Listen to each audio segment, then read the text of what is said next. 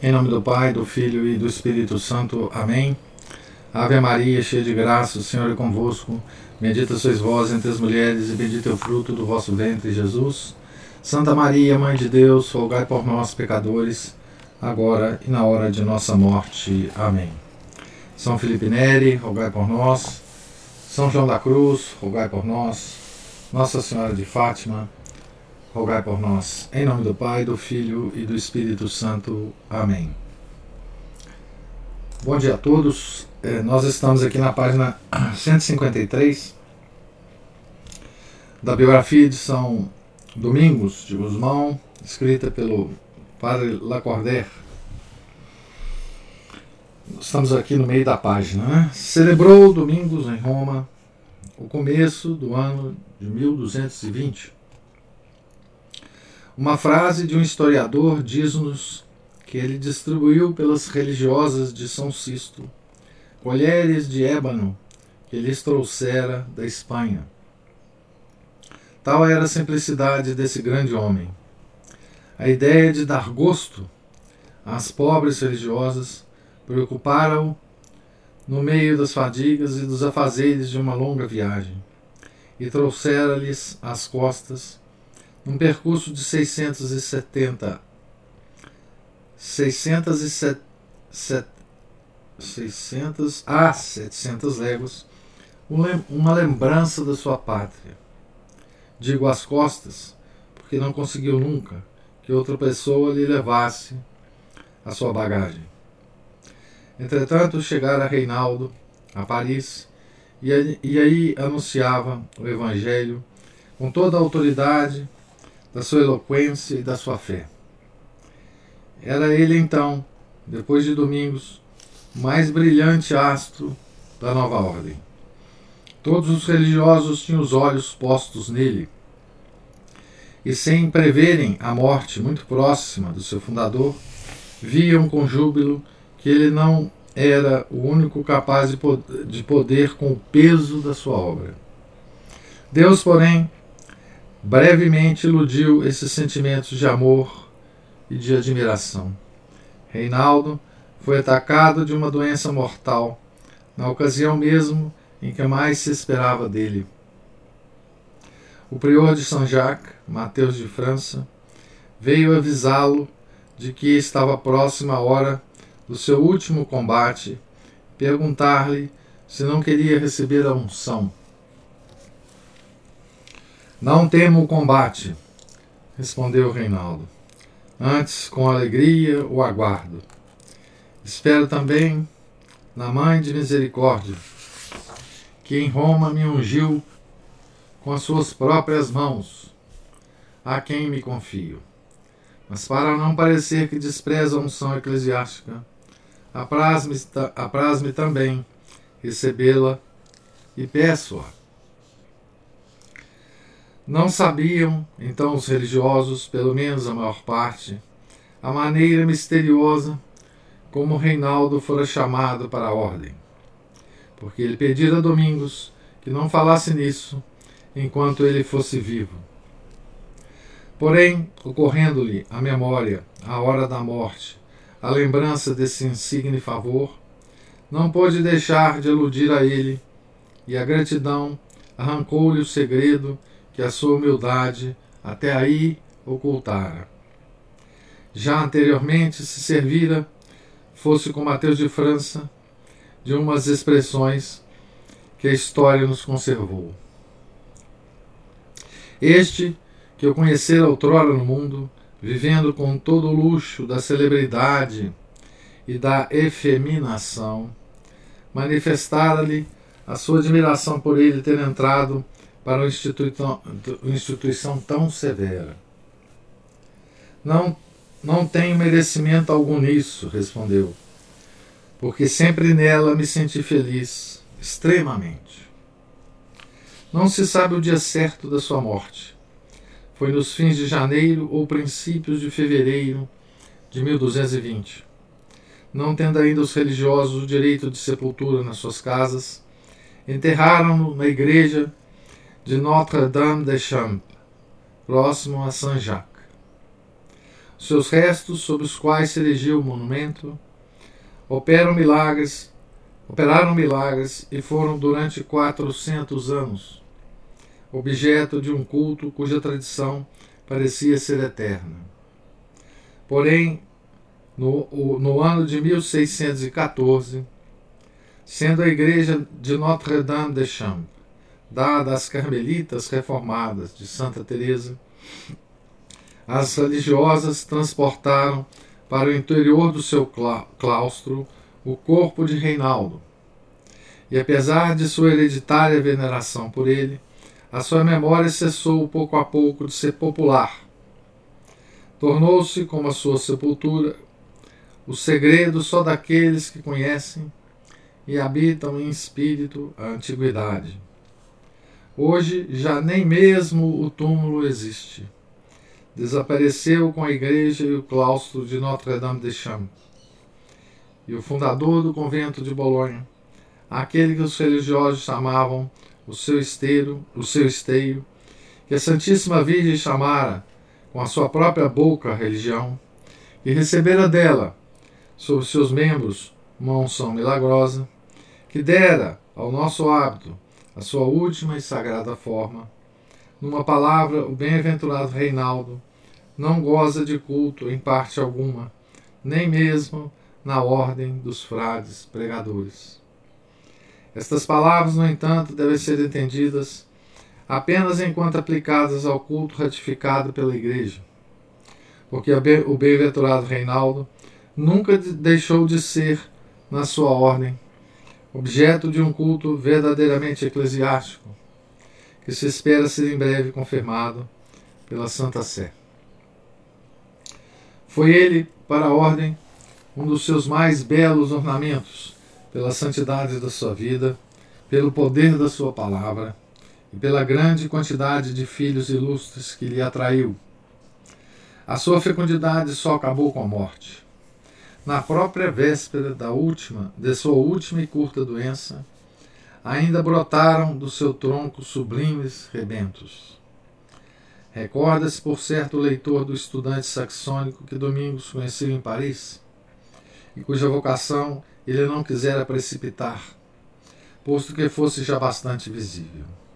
Estava reservado a Reinaldo o colher essa preciosa flor, que a mão de Domingos respeitara por uma espécie de pressentimento delicado, para glorificar e consolar o prematuro fim de um dos seus mais dignos filhos. Eis como Jordão de Sac, Saxe narra a sua entrada para a ordem, assim como a de Henrique de Colônia, seu amigo. Então, Jordão de Sax eh, vai ser o, o sucessor de São Domingos. Né? Na própria noite em que a alma do santo homem voou para o Senhor, eu, que ainda não era religioso pelo hábito, mas que, se, que, que o voto de o receber das suas mãos, vi em sonhos os religiosos dentro de uma nau.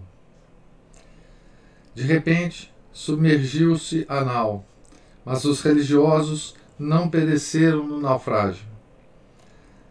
Pensei que essa nau representava Frei Reinaldo, nesse tempo considerado pelos religiosos como seu arrimo.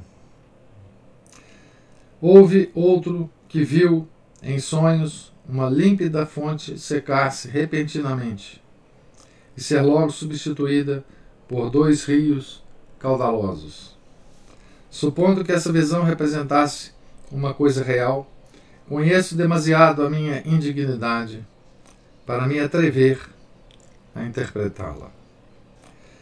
Sei só que Reinaldo apenas recebeu em Paris a profissão de dois religiosos, a minha e a de Frei Henrique, que depois foi prior de Colônia homem que eu amava em Cristo, de um afeto como nunca dediquei a nenhum outro homem, vaso de honra e de uma tal perfeição, que não me lembro nesta vida ter visto criatura mais cheia de graça. Teve o Senhor pressa em chamar, em o chamar para si. Por conseguinte, não será ocioso dizer alguma coisa sobre as suas virtudes.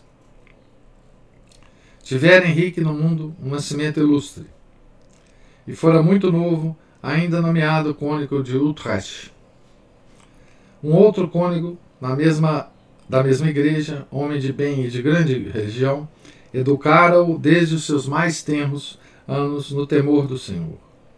Ensinara-lhe, com seu exemplo, a vencer o século, crucificando a carne e praticando boas obras.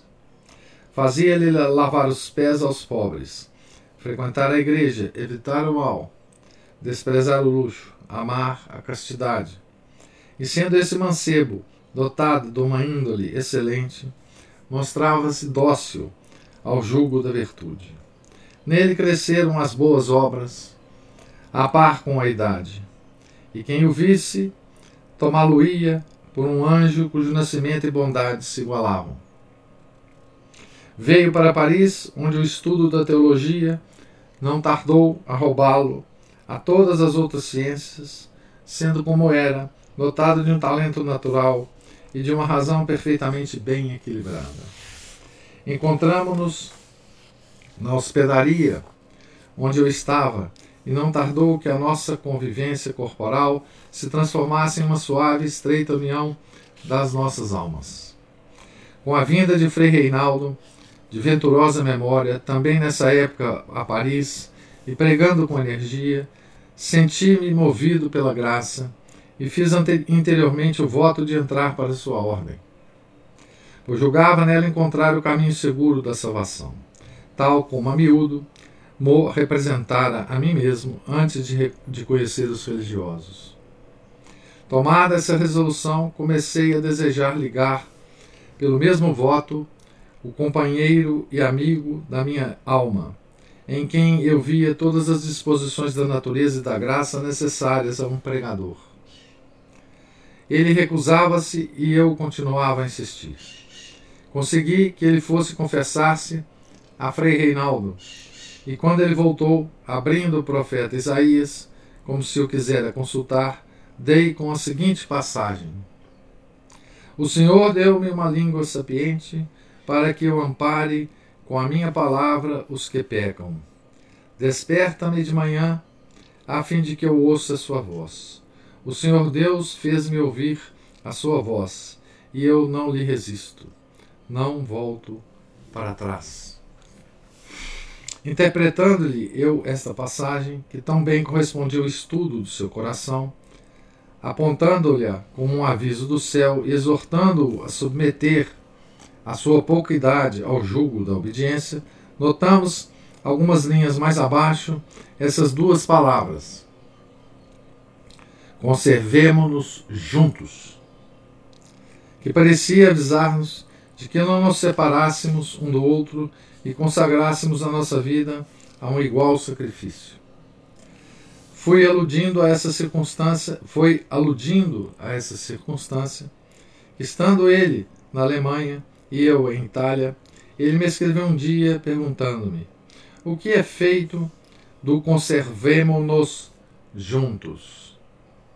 Estás em Bolonha e eu em Colônia. Respondi-lhe então: Que maior merecimento pode haver? Que mais gloriosa coroa do que nos torna, do que tornar tornarmos-nos participantes da pobreza de Cristo e de seus apóstolos e abandonarmos o mundo pelo seu amor? Mas, por mais que a sua razão o fizesse concordar comigo, a sua vontade persuadia-o a resistir-me. Na mesma noite em que tivemos essa conversa, foi ele ouvir Matinas, a igreja da bem-aventurada Virgem, e ali ficou até de madrugada rogando à mãe do Senhor que lhe fizesse vencer a revolta que sentia dentro de si. E como visse que a dureza do seu coração se não abrandava com as suas súplicas, pôs-se a dizer: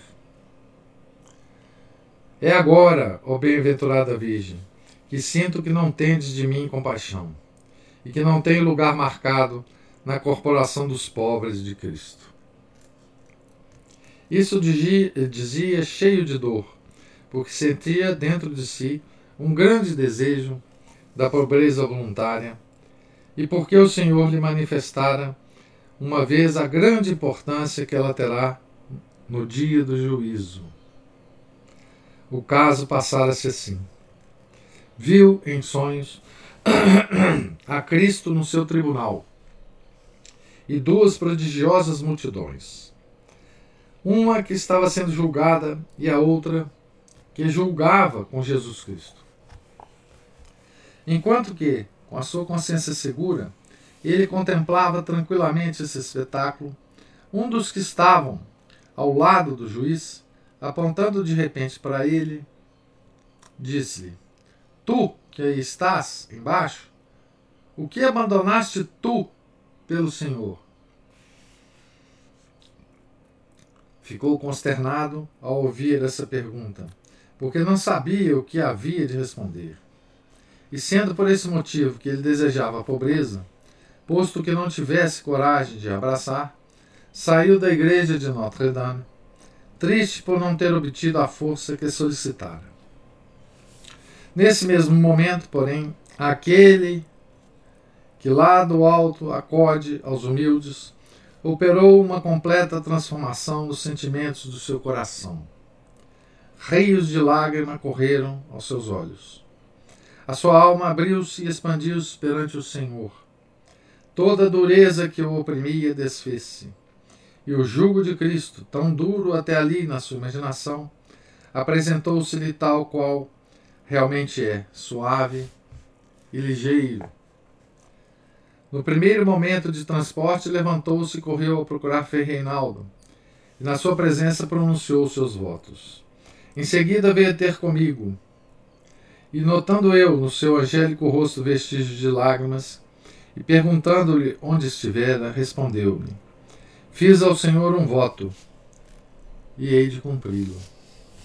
Demoramos, contudo, a nossa tomada de hábito até o tempo da quaresma, e adquiri, adquirimos nesse intervalo mais um companheiro, Frei Leão, que depois sucedeu a Frei Henrique no cargo de prior. Chegado o dia em que a Igreja, pela imposição das cinzas, adverte os fiéis da sua origem e de que hão de voltar ao pó de que foram feitos, decidimos-nos a cumprir o nosso voto. Os nossos outros companheiros nada sabiam do nosso projeto, e um deles, vendo o Frei Henrique sair da hospedaria, disse-lhe: Onde ides, senhor Henrique? Vou, respondeu ele, a Betânia, aludindo ao sentido hebraico dessa palavra, que quer dizer casa da obediência. Dirigimos-nos efetivamente, todos os três, para Santiago e entramos no momento em que os frades cantavam Imotemur hábito. Eles não contavam com a nossa visita, mas posto que imprevista não, deixe, não deixou de ser oportuna. E nos despojamos do velho homem e nos revestimos do novo, enquanto os frades cantavam o mesmo que nós fazíamos.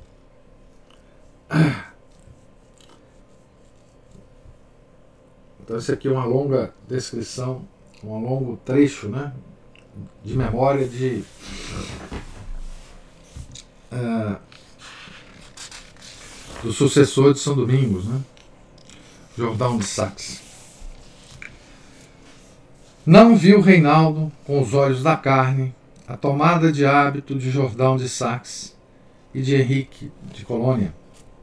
Voltara para Deus antes de haver completados esse último trabalho, semelhante ao aloés, que ao dar flor morre e não chega nunca a ver os seus frutos.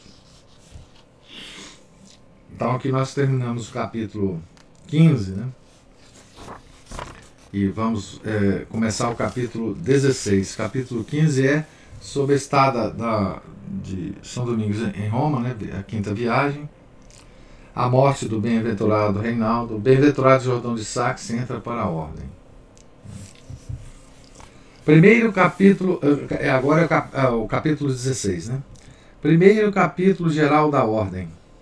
Estada de São Domingos na Lombardia, instituição da Ordem Terceira. a Ordem Terceira dos Frades, pregadores, a Ordem Terceira de São Domingos. Né? Não haviam ainda decorrido três anos depois da separação dos religiosos em Notre-Dame de Prouille, e já eles possuíam conventos na França, na Itália, na, na Espanha, na Alemanha e até na Polônia. A bênção de Deus comunicara-lhes a graça de em toda parte se estabelecerem e multiplicarem. Domingos, que fora ele próprio testemunha dos seus progressos, e que, com a sua presença ativa ativara o seu desenvolvimento, julgou chegada a hora de os fazer gozar do espetáculo da sua força. Não para provocar neles uma vã satisfação, mas para os animar a trabalhar mais, afirmar a sua unidade e dar o último toque à legislação que os regia. Reuniu, pois, o capítulo geral da sua ordem em Bolonha. O dia marcado para essa reunião foi o dia de Pentecostes do ano de 1220. Partiu ele próprio de Roma nos fins de fevereiro ou princípios de março. Passou alguns dias em Viterbo, junto ao soberano pontífice. Ele dispensou novas provas de seu constante afeto em três cartas que sucessivamente escreveu aos povos de Madrid, Segóvia e Bolonha, agradecendo-lhes a caridade que haviam dispensado aos religiosos, exortando-os a, a perseverar nos mesmos sentimentos. As cartas têm datas de 20, 23 e 24 de março. Escrevera também a 26 de fevereiro anterior, aos religiosos de Notre-Dame de Champs, em Paris, congratulando-os por obterem licença de dar sepultura aos religiosos da sua igreja. A 6 de maio seguinte, recomendou-os em termos muito enérgicos ao arcebispo de Tarragona, Tarragona. E a 12 de maio permitiu que outros religiosos de diversas ordens se juntasse a Domingos, para exercerem com ele o ministério da pregação. No dia de Pentecostes, Domingo achava-se já em Bolonha, rodeado dos religiosos de São Nicolau e dos representantes da ordem toda. Ignoram-se os nomes dos que estavam. Somente se sabe que Jordão de Saxe foi enviado de Paris com mais três religiosos, poucas semanas depois de ter tomado o hábito. Levantou-se domingo, no meio dessa assembleia, não já simples prior de alguns religiosos, mas sim mestre geral de uma ordem espalhada por toda a Europa, não já em uma singela igreja de aldeia como em Pouille, mas sim no coração de uma grande e célebre cidade onde se encontrava reunida a mocidade cultivada de diversas nações. Não já exposto às dúvidas de seus próprios amigos, mas tendo firmado a sua obra, e vendo ao seu lado para defenderem homens cuja falta nas cadeiras das universidades estas muito deploravam. Tinha ele então 50 anos. São Domingos, né? A primeira medida que propôs no capítulo geral foi renunciar a todos os bens que a ordem possuíra até ali, para não viver senão de esmolas, só com o suficiente para cada dia. Já era antiga sua ideia, na sua ideia essa resolução, e por ocasião das deliberações que tiveram lugar em Pouille, no ano de 1216, haviam já os religiosos adotado em princípio, embora adiasse a sua execução. Quanto a Domingos, pessoalmente, vivera sempre na caridade pública, desde essa célebre entrevista em Montpellier, que marcou o princípio do seu apostolado, e onde decidira que a pobreza voluntária era a única arma capaz de vencer a heresia. Mas uma coisa era viverem de esmolas alguns missionários, outra fundar uma ordem duradoura sob as incertezas cotidianas da mendicidade. Mendicidade. Da cidade é outra coisa, né? Todas as tradições pareciam ser contrárias a uma tão arrojada decisão. A igreja, desde que pudera fruir o direito de propriedade, fizera dele uso para se sentir independente contra os seus inimigos. Liberal para com os pobres e grandiosa para com Deus. Os próprios solitários do Oriente compravam e vendiam. Honravam-se em viver do trabalho de suas mãos. Seguia-se então que por ser por se ter abusado da riqueza, se havia de abusar também da pobreza? Se o mundo carecia de um exemplo supremo, era porventura prudente incluir o futuro em uma resposta reservada a tempos eh, excepcionais? Quer fossem estas, quer outras as razões que moveram Domingos, o certo é que ele aceitara para sua ordem bens territoriais, mas sempre com a ideia de um dia renunciar a eles. Dizem que foram as suas relações com São Francisco de Assis que lhe inspiraram a ideia dessa renúncia.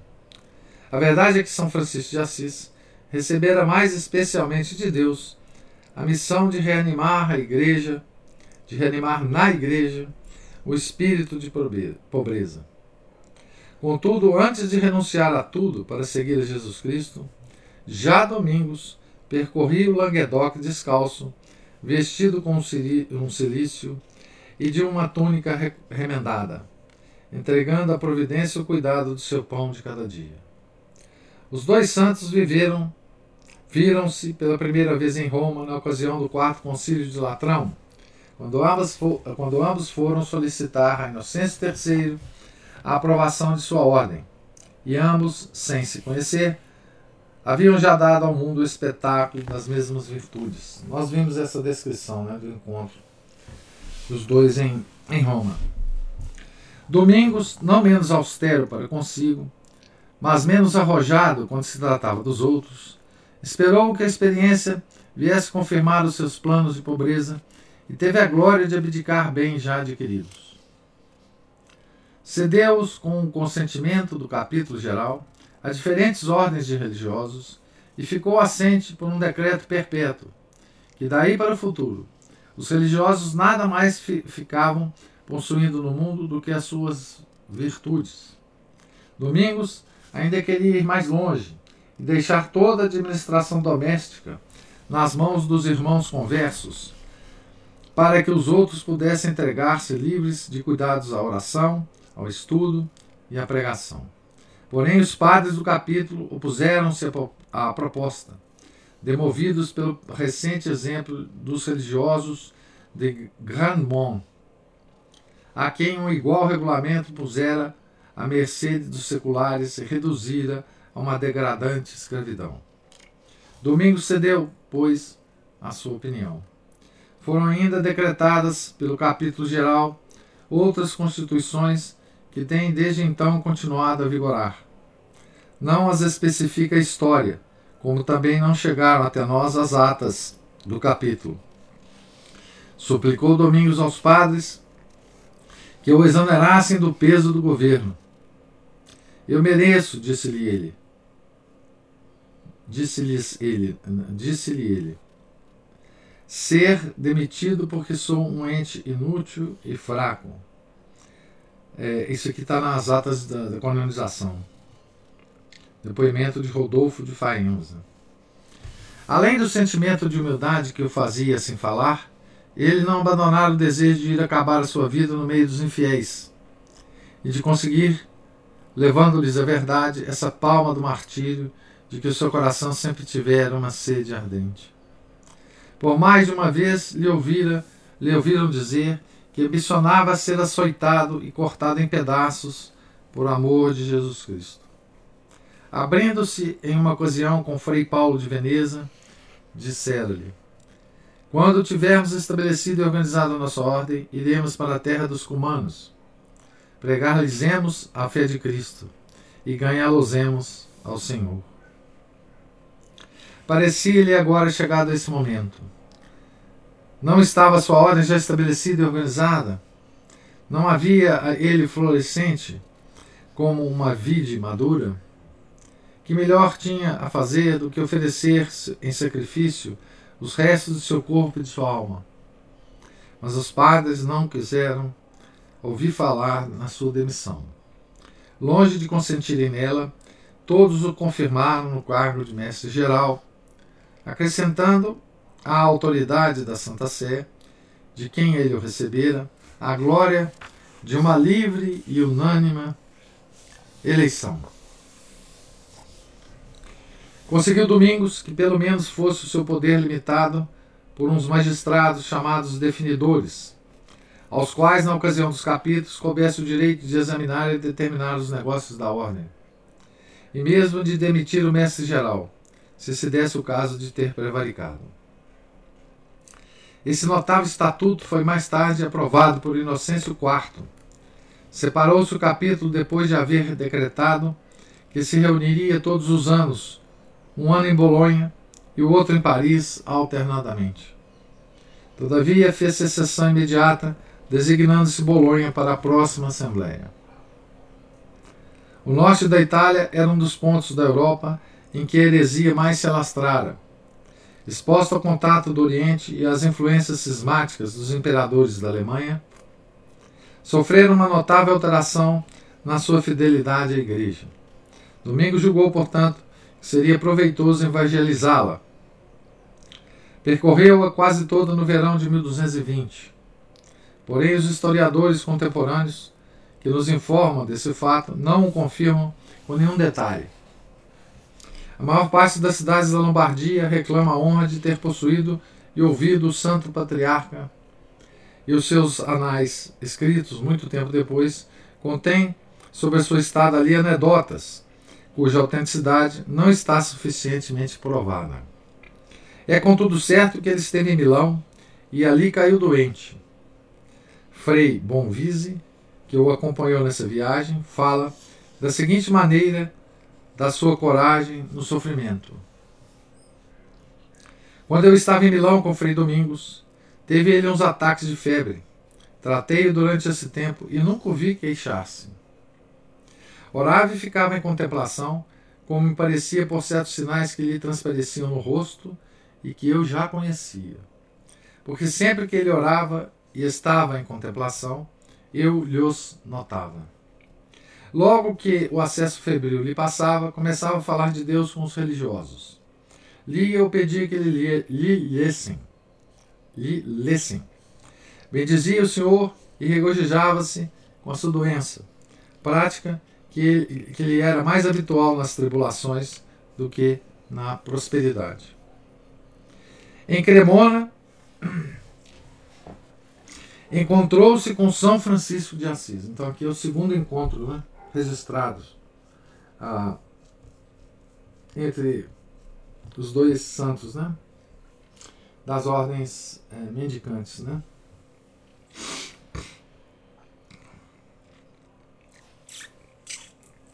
Enquanto conversavam juntos, chegaram-se ao pé deles alguns irmãos de São Francisco e disseram: Não temos água fresca no convento.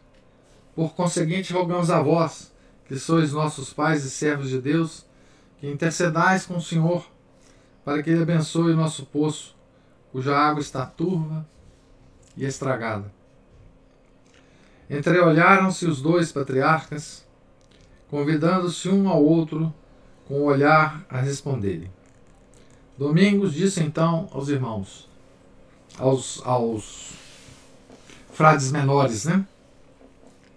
Ide tirar a água do poço e trazei-a aqui. Foram buscá-la numa vasilha e, trazendo-a, Domingos disse a Francisco: Padre, abençoai essa água em nome do Senhor. Respondeu-lhe Francisco: Padre, abençoai a vós, porque sois superior a mim. Continuou por algum tempo essa piedosa contenda entre os dois. Por fim, Domingos, vencido por Francisco, fez o sinal da cruz sobre a vasilha e mandou deitar a água no poço, ficando desde então para sempre a nascente purificada. Em Módena, um cônego francês que ia para Roma veio procurá-lo à saída de um sermão e confessou-lhe que desesperava da sua salvação por causa de uma tentação contra a castidade que nunca pudera vencer. Não desanimeis, respondeu-lhe o santo. Tende confiança na misericórdia de Deus. Eu vos obterei dele o dom da continência. Retirou-se o cônego curado. Tinha domingos por costume visitar todos os mosteiros que encontrava no seu caminho. Entre outros, demorou-se algum tempo no de Colombo, no Parmesão, e julga-se que foi aí que ele teve um rasgo de bondade que um historiador narra nos seguintes termos: Chegou Domingos uma noite à porta de um mosteiro, onde todos os religiosos estavam já deitados. Receando incomodá-los, deitou-se com seu companheiro de frente à porta, rogando ao Senhor que provesse as suas necessidades sem acordar os religiosos. No mesmo instante, acharam-se ambos dentro do convento. Colombo era um célebre mosteiro da Ordem de Cister fundado pelo próprio São Bernardo. Foi destruído pelo imperador Frederico II em 1248.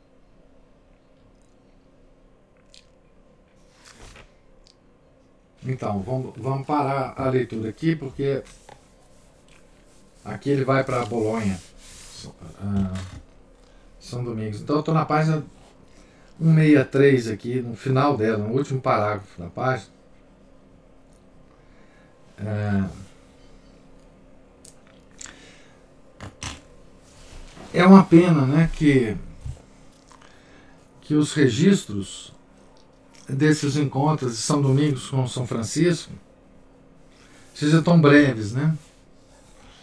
Embora, quer dizer, é claro que o registro vai, vai privilegiar é, o milagre né, que ocorreu, enfim, do poço, né? Mas é,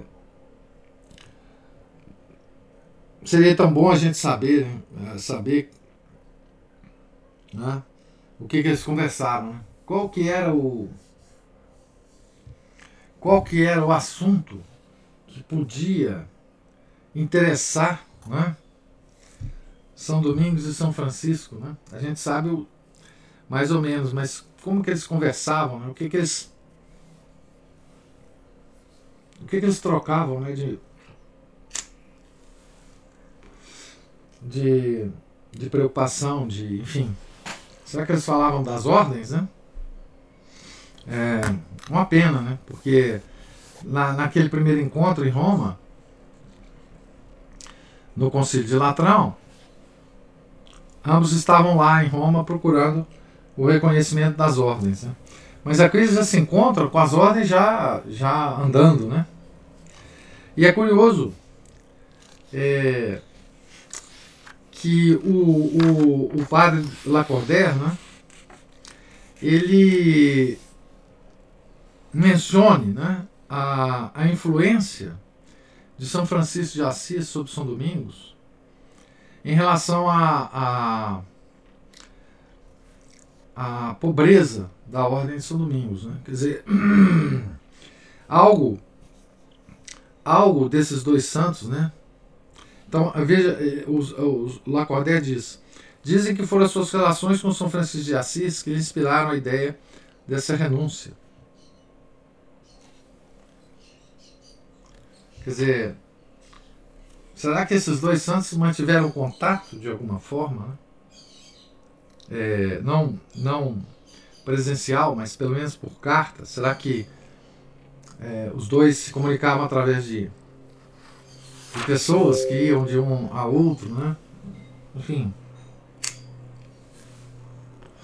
Fica a, a nossa dúvida, né? E a, e a pena, né? O lamento de não termos registros mais mais é, detalhados dessas conversas, né? Que teriam sido essas conversas entre esses dois grandes santos, né? E aqui também nessa leitura tem um aspecto muito interessante que é, o padre Lacordaire ele, ele, ele resume bem a grande questão da, da, das ordens medicantes, né? a grande questão das ordens medicantes. É, vocês vejam que dentro da própria ordem de São Domingos, é, talvez existissem dúvidas né, sobre essa postura. Né? Ele coloca aqui é, duas ou, ou, mais perguntas que dá bem a, a, a ideia da, da, da, dessa, dessa grande decisão de São Domingos, porque até então é, a ordem realmente tinha bens né, que, elas for, que, que ela foi aceitando de bispos e de nobres. Né? Então ele fala assim.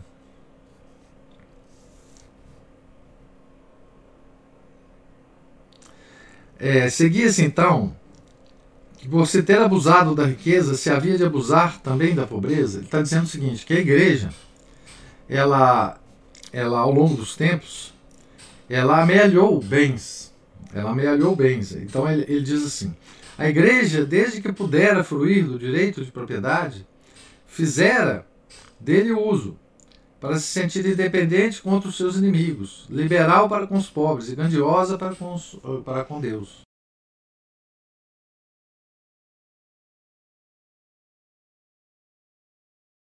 Certo? Compravam e vendiam, honravam-se em viver do trabalho de suas mãos, como São Paulo, por exemplo. Né? Seguia-se então que, por ter abusado da riqueza, a igreja abusado da riqueza, naquela época era muito claro disso, isso, né? É, Devia-se também abusar da pobreza? Veja, essa é uma, uma, uma dúvida, né? Seria uma ordem medicante um abuso da pobreza? Né? Se o mundo carecia, de um exemplo supremo, era porventura supremo, prudente, incluir o futuro em uma resposta reservada aos tempos excepcionais? Aqui é uma, uma dúvida também extremamente é, razoável, né? Bom, sim, aquele tempo, naquele tempo de São Domingos, era preciso dar uma resposta à igreja. A suntuosidade, o mau uso do dinheiro, etc. Naquele tempo, tudo bem. Mas seria prudente é, é, fazer isso para toda a história da ordem posterior? Seria, seria prudente né, incluir o futuro em, sua, em uma resposta reservada a tempos excepcionais? Veja, essas perguntas são muito, muito razoáveis né, em relação à a, a, a, opção que, que São Domingos tomou. Né? Tá certo? Não era o caso de, por exemplo, de apenas São Domingos ou apenas alguns frades adotarem a pobreza extrema para viver. Era agora um, um, uma questão de colocar toda a ordem obrigada à pobreza. Né? É, então, essas questões são muito interessantes porque é, eu não acho que tenha havido uma discussão dessa na ordem dos frades menores, porque são são Francisco talvez nunca tenha deixado nenhuma abertura para essas questões, né? mas elas ocorreram na Ordem de São Domingos né? e eram questões muito difíceis, né? que só a santidade mesmo de São Domingos podia decidir, né? com vistas a, inclusive ao futuro. Né? Então, muito, muito, muito interessante essa, esse primeiro capítulo geral, né? que definiu é, é, de forma é, permanente né, a, a Ordem de São Domingos como ordem mendicante. Né, e, e foram as duas, né, São Francisco e São Domingos. Né. É, então é isso, gente. Eu pergunto se tem alguma alguma observação ou pergunta a respeito da leitura.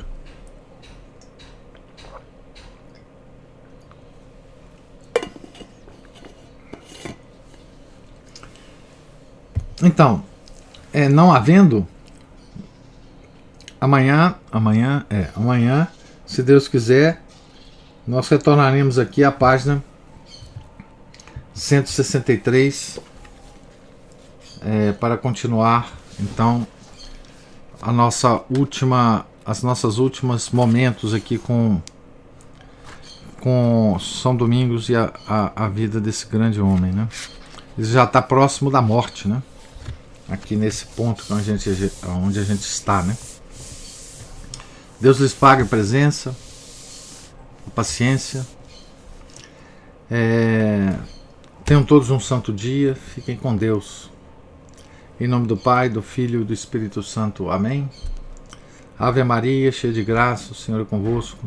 Bendita sois vós entre as mulheres, e bendito é o fruto do vosso ventre, Jesus. Santa Maria, Mãe de Deus, rogai por nós, pecadores, agora e na hora de nossa morte. Amém. São Felipe Neri, rogai por nós. São João da Cruz, rogai por nós. São Domingos de Gusmão, rogai por nós. Nossa Senhora de Fátima, rogai por nós. Em nome do Pai, do Filho, do Espírito Santo. Amém.